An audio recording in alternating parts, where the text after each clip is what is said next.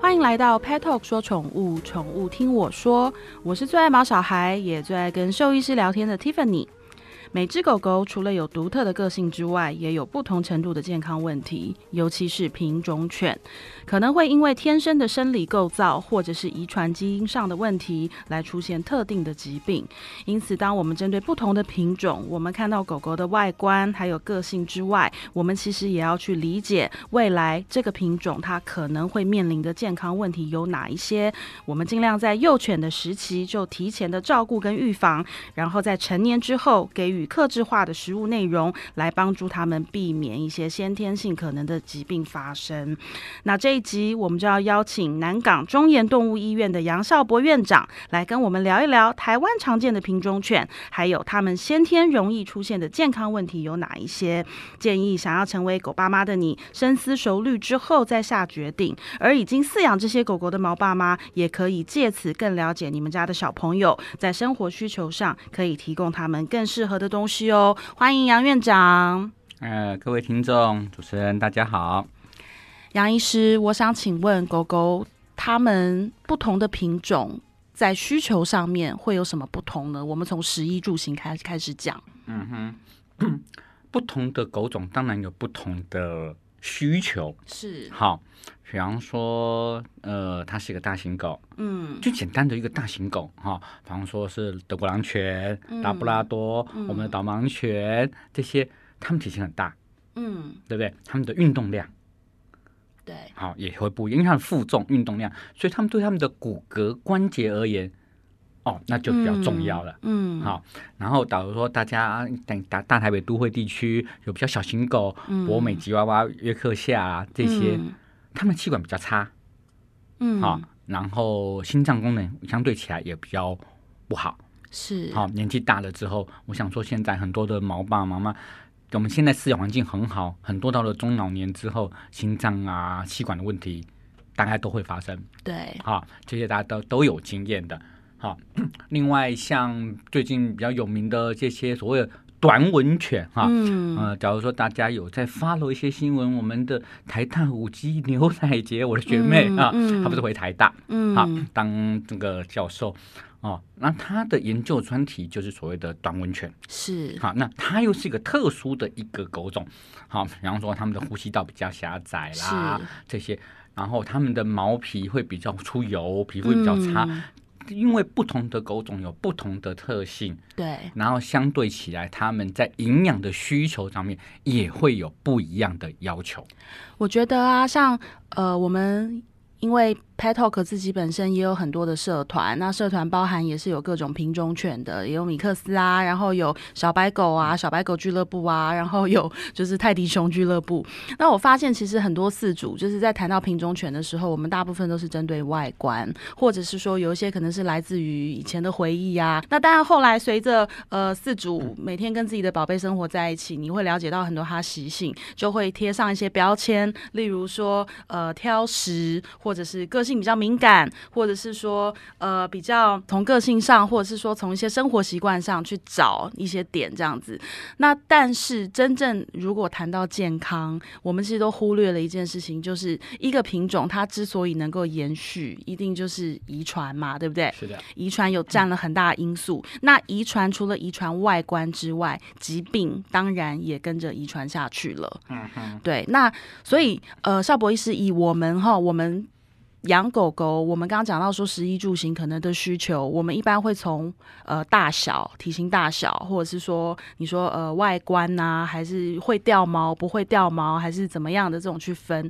那如果说今天从内在我们要谈疾病这个比较严肃一点的问题的的话，他们大致上会怎么分呐、分倒没有什么分，而是因为我们不会因为说，假如你这样讲起来的话，嗯，好、你想到这些所谓的品种狗，大概都是国外来的吧？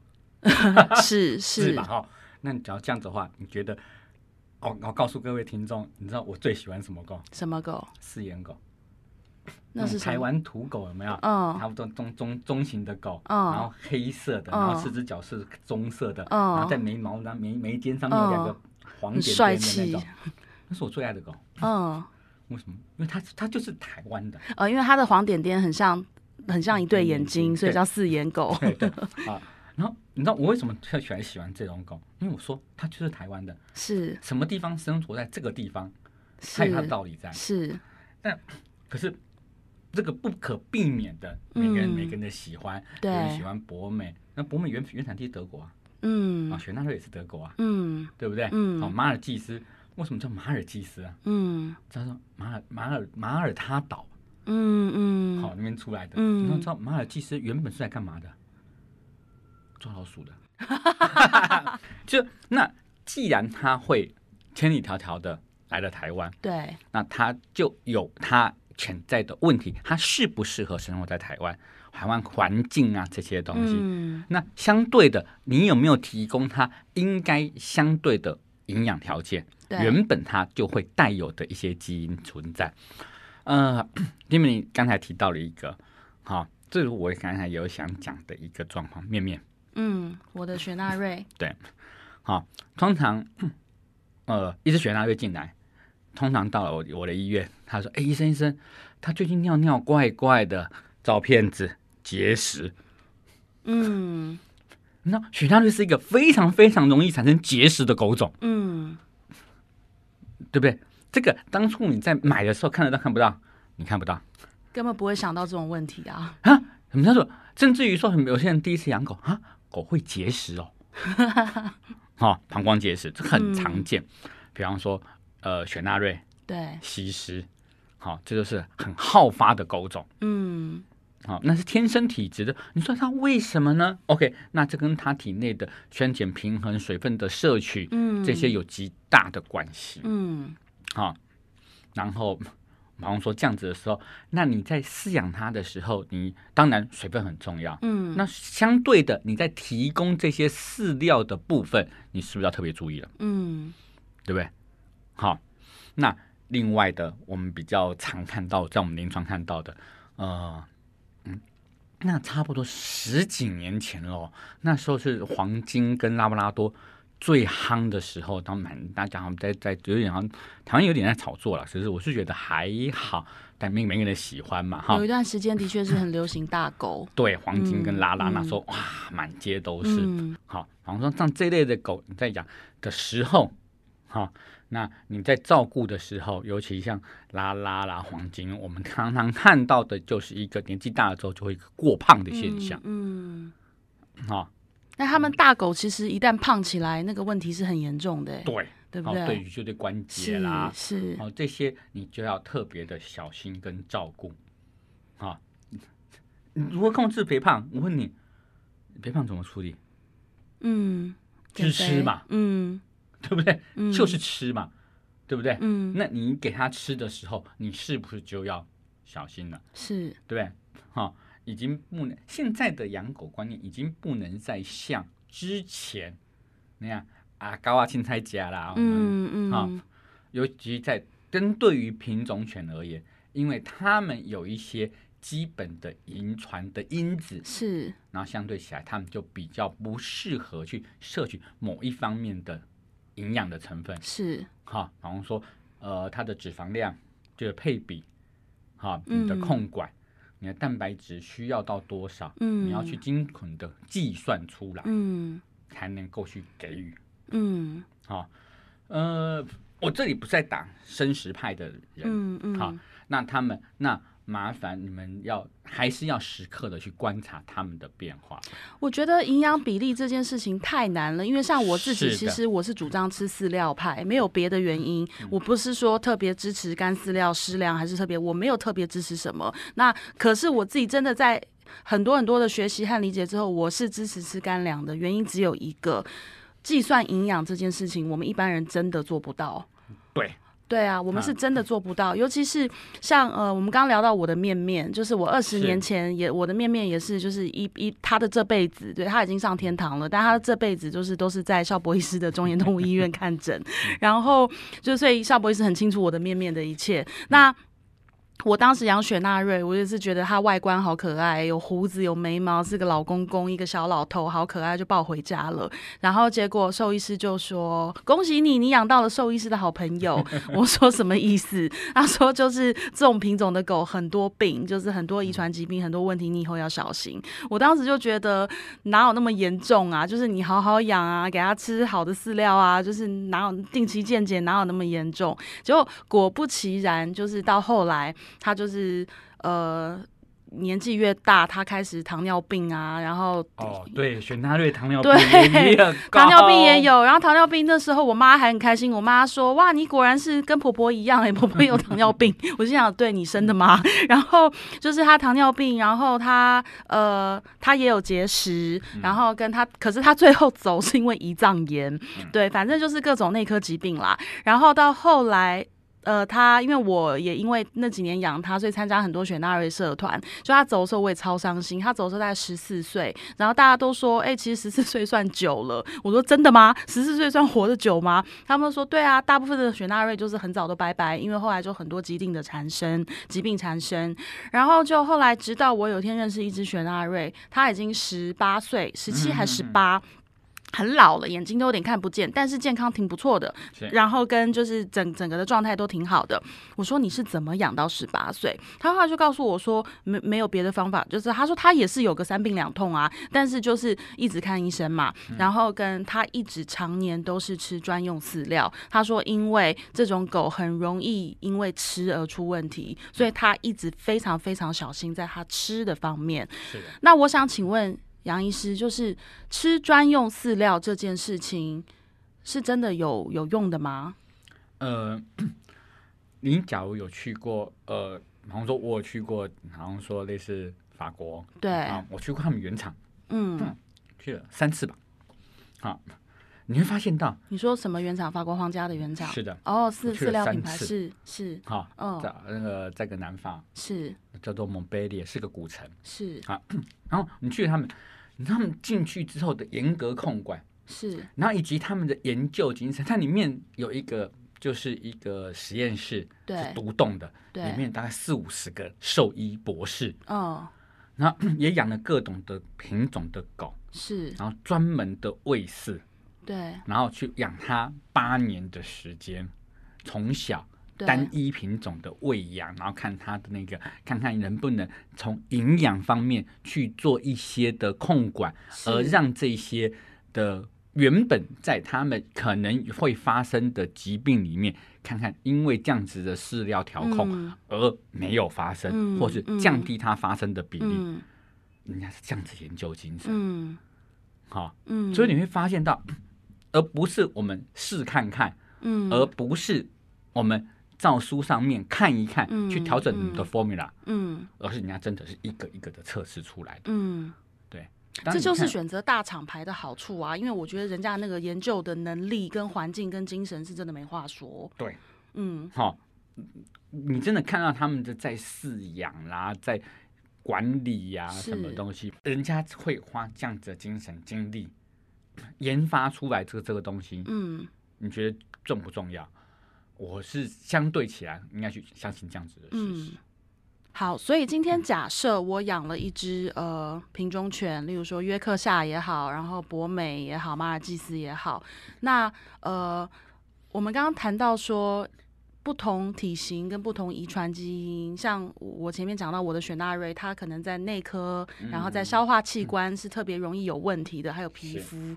什么有问题的都有雪纳瑞啊？对，根据我个人的经验，对，就是所以呃，像我们前面提到说，我一位养雪纳瑞养到十八岁的饲主，他说他就是很坚持的管控饮食，然后跟给他吃专用饲料。那今天假设说我养了一只博美、一只约克夏、一只各各种品犬的狗，我如果直接选专用的饲料给他吃，在营养的管控上面，它会是一个事半功倍的帮助吗？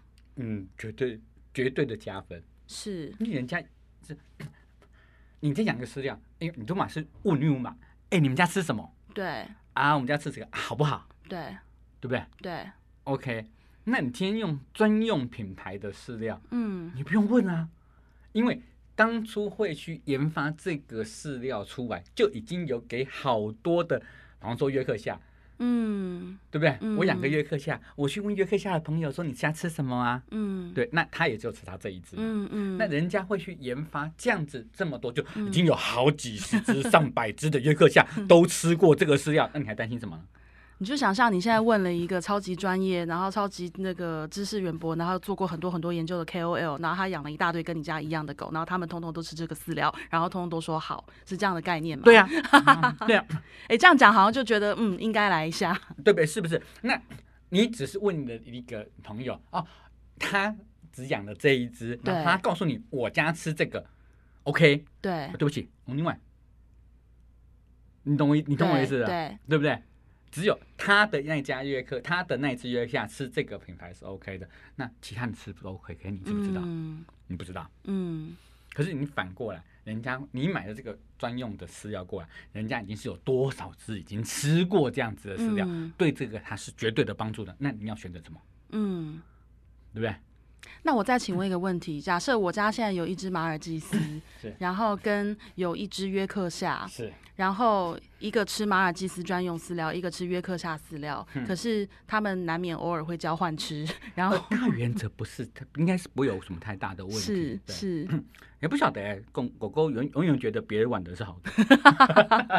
对，对，就像我们家的狗无聊到它会去怀疑兔子吃的比它好，我说姐姐吃素，你不要去怀疑人家，对他他总要啃两口看看。对，硬要去吃草，对，很吃两口之后，啪啪啪。OK，嗯，你说这样子会不会说啊？OK，它的专用，它是我们不是说我吃这么一口，嗯它会有怎么样，是或是我吃了两天礼拜会不会怎么样是？它是 long life，它整是一辈子，对。你不可能是说哦，我今天吃了这个之后，我明天就精力旺盛，它不是蛮牛，OK？好，我刚才我们特别提到了，因为它的基因遗传的部分，它有某一些的缺损，可能或许要补充，或许要减少。是 这些饮食的调控，绝对是长时间出来的结果。嗯嗯，你说啊，那你总不会是说，哦，我一次约克夏，我硬去买买给他吃马尔济斯的饲料，一吃吃吃个五年，对你不会这么做嘛？对对不对？对你说偶尔，那他们有他们专门的饲料，他们单独去吃，对不对？对好，这些都不会有太大的问题。你说偶尔，哎，转过来吃两口，对，不不会不会有不会有事，因为它不是药，大家都错误的观念，好像只要专用，它里面是不是加了什么东西？不是加了什么东西，嗯，而是避免避免什什么东西，应该是这样子的观念比较多。嗯那很有趣的一件事情哈，呃，刚才已经讲到了房中博美啦，大家因为基本上我们叫做毛小孩，对对，毛毛小孩，毛小孩。然后很很有趣的，我常常在一个事情，那大家哎如何给毛发亮丽？对，很多人你有没有听过要加很多什么油？有啊，还有什么粉什么粉，因为像我自己养比熊，比熊的毛的一的它的毛的健康跟它的造型有很大的关系，对。所以所以啊就会社团里有一大堆人就是在给就是爆毛的秘方，对。可是我必须说，我真的没有什么，因为我家的狗已经挑食挑到我都要哭了，所以就是我不敢再给它加东西，怕那个好不容易它开始吃饲料，然后我改变了一点味道，改变了一点什么，动了一点手脚，它就不吃了。对，可是其实吃对饲料，它的营养是好的。说真的，它没有吃什么爆毛的东西，它的毛也很漂亮。对，那我常常讲的是说啊油啊，有些人有人有人在讲说某个品牌啊那个饲料好油哦，嗯，对不对？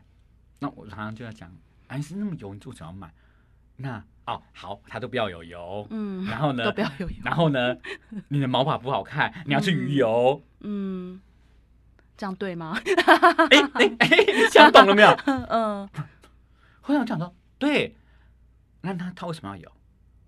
啊，他他他一定是哦，因为有一些品种它可能就是有这样的需求。对，嗯对不对？嗯，然后结果呢？哦，我要想，我我我我选择一个啊没有好油的，然后自己再去买油来给它灌，那不是对，的确哈，一个短毛嗯的狗跟一个长毛的狗绝对要求不一样。是，好，然后甚至于有些皮肤病的，比方说，哦，我们刚才讲到的啊，最最有名的那个什么东西，发痘。嗯假如说有很多发痘的朋友，你们待会就会觉得很痛苦，嗯，常常就就会那种，叫做脂漏性皮肤炎，哦，长痘痘这样，然后本身就是就是会出油啊，什么东西，然后就会有一斑一斑啊这样子的。那短毛的，相对起来，它对于一只马尔济斯那种油亮的那种嗯乌，呃不是乌黑的，马尔济斯白版，白帅。雪亮亮、雪亮亮的嗯。毛发，好长披到肩上面。是，你问你，他们两个觉得会一样吗？绝对不可能一样，对，尤其在油脂的摄取，绝对会有大的差别。嗯，哦，所以说有没有差别？一定有。对，然后可是我刚才讲了一个我很痛，苦因为我刚才跟我讲，我最喜欢的是那种，可是现在好像没有看到一个台湾土狗的专用饲料，我们台湾土狗就是很勇健，这样，丢对用在地，在地，就是吃好喝好就会长得好，对，好，相对起来有些品种的时候嗯，就要比较特殊一些，是，对，因为像呃。我现在我们以市面上，如果我们去宠物店看到讲到品种犬饲料，那最常见的当然就是法国皇家嘛，那他们也是分最细，然后它也是我们很多 e t 的社团的朋友啊都在讨论的。因为像您刚刚讲到说法国皇家，您自己也是去去法国参访，是。对，然后呃，各种品种犬的饲料，其实我们之前也被问过很多问题，是说像前面已经有聊到说家里有不同的品种，那各吃各的，混吃会不会怎么样？答案是不会怎么样嘛。对，我说，因为你不可能一辈子都给他吃这么多嘛，是，它只是一个长时间然后还有照顾的事情。对，然后还有一种状况就是说，呃，他如果因为有有一派的人哈，他会的想法是饲料不能固定吃一种，要经常换。嗯，然后我我觉得这个逻辑可能是鸡蛋不要放在同一个篮子里的一个风险管理的想法。嗯然后又或者是说，他觉得有的人觉得要一直换饲料的原因是换口味。对，那像我们家的狗狗，我是不敢轻易给它换口味这件事，因为它挑食。那它吃一种吃得好，基本上就是一直吃下去，我不会随便动。那我想问一下杨医师，站在就是兽医师的逻辑，因为你知道品种犬饲料其实选择并不多。假设说今天呃我的博美它一直是吃法国皇家的呃博美的专用饲料，那过一阵子，他其实如果要换的的话，他也没有什么选择好换的，因为也没有多少个牌子有出博美饲料。但是这件事情真的是有必要的吗？还是说，呃其实因为他吃的饲料本身已经就是算是为他们这个品种至少大部分的需求已经是满足的了，那事实上他可以就一直吃下去。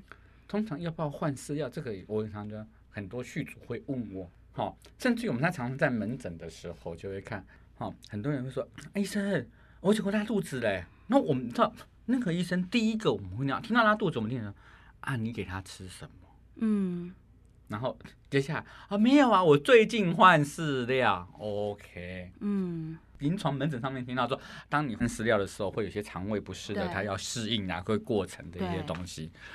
OK，所以说，针对于我个人而言，除非他有什么特别的不适，嗯或者是某些原因，嗯大原则我是不换，嗯，建议不要换吃，得好就继续吃下去。，对你才能够维持恒定，嗯对不对？